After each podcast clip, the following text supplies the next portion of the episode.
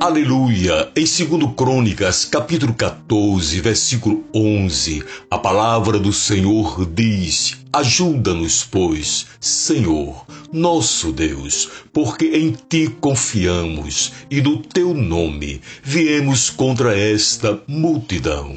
Amados, analisando este texto, verificamos que o rei Asa se deparou com as opções de entrar em pânico ou orar.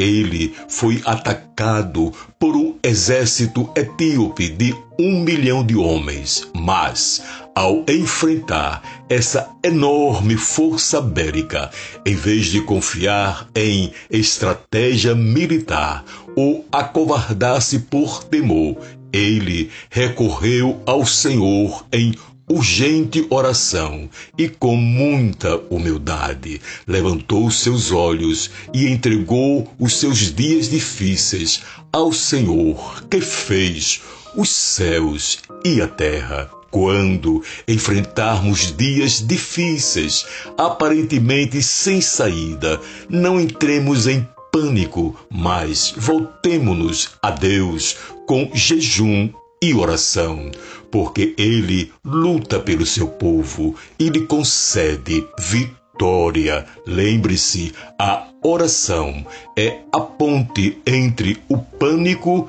e a paz. Que Deus vos abençoe. Amém.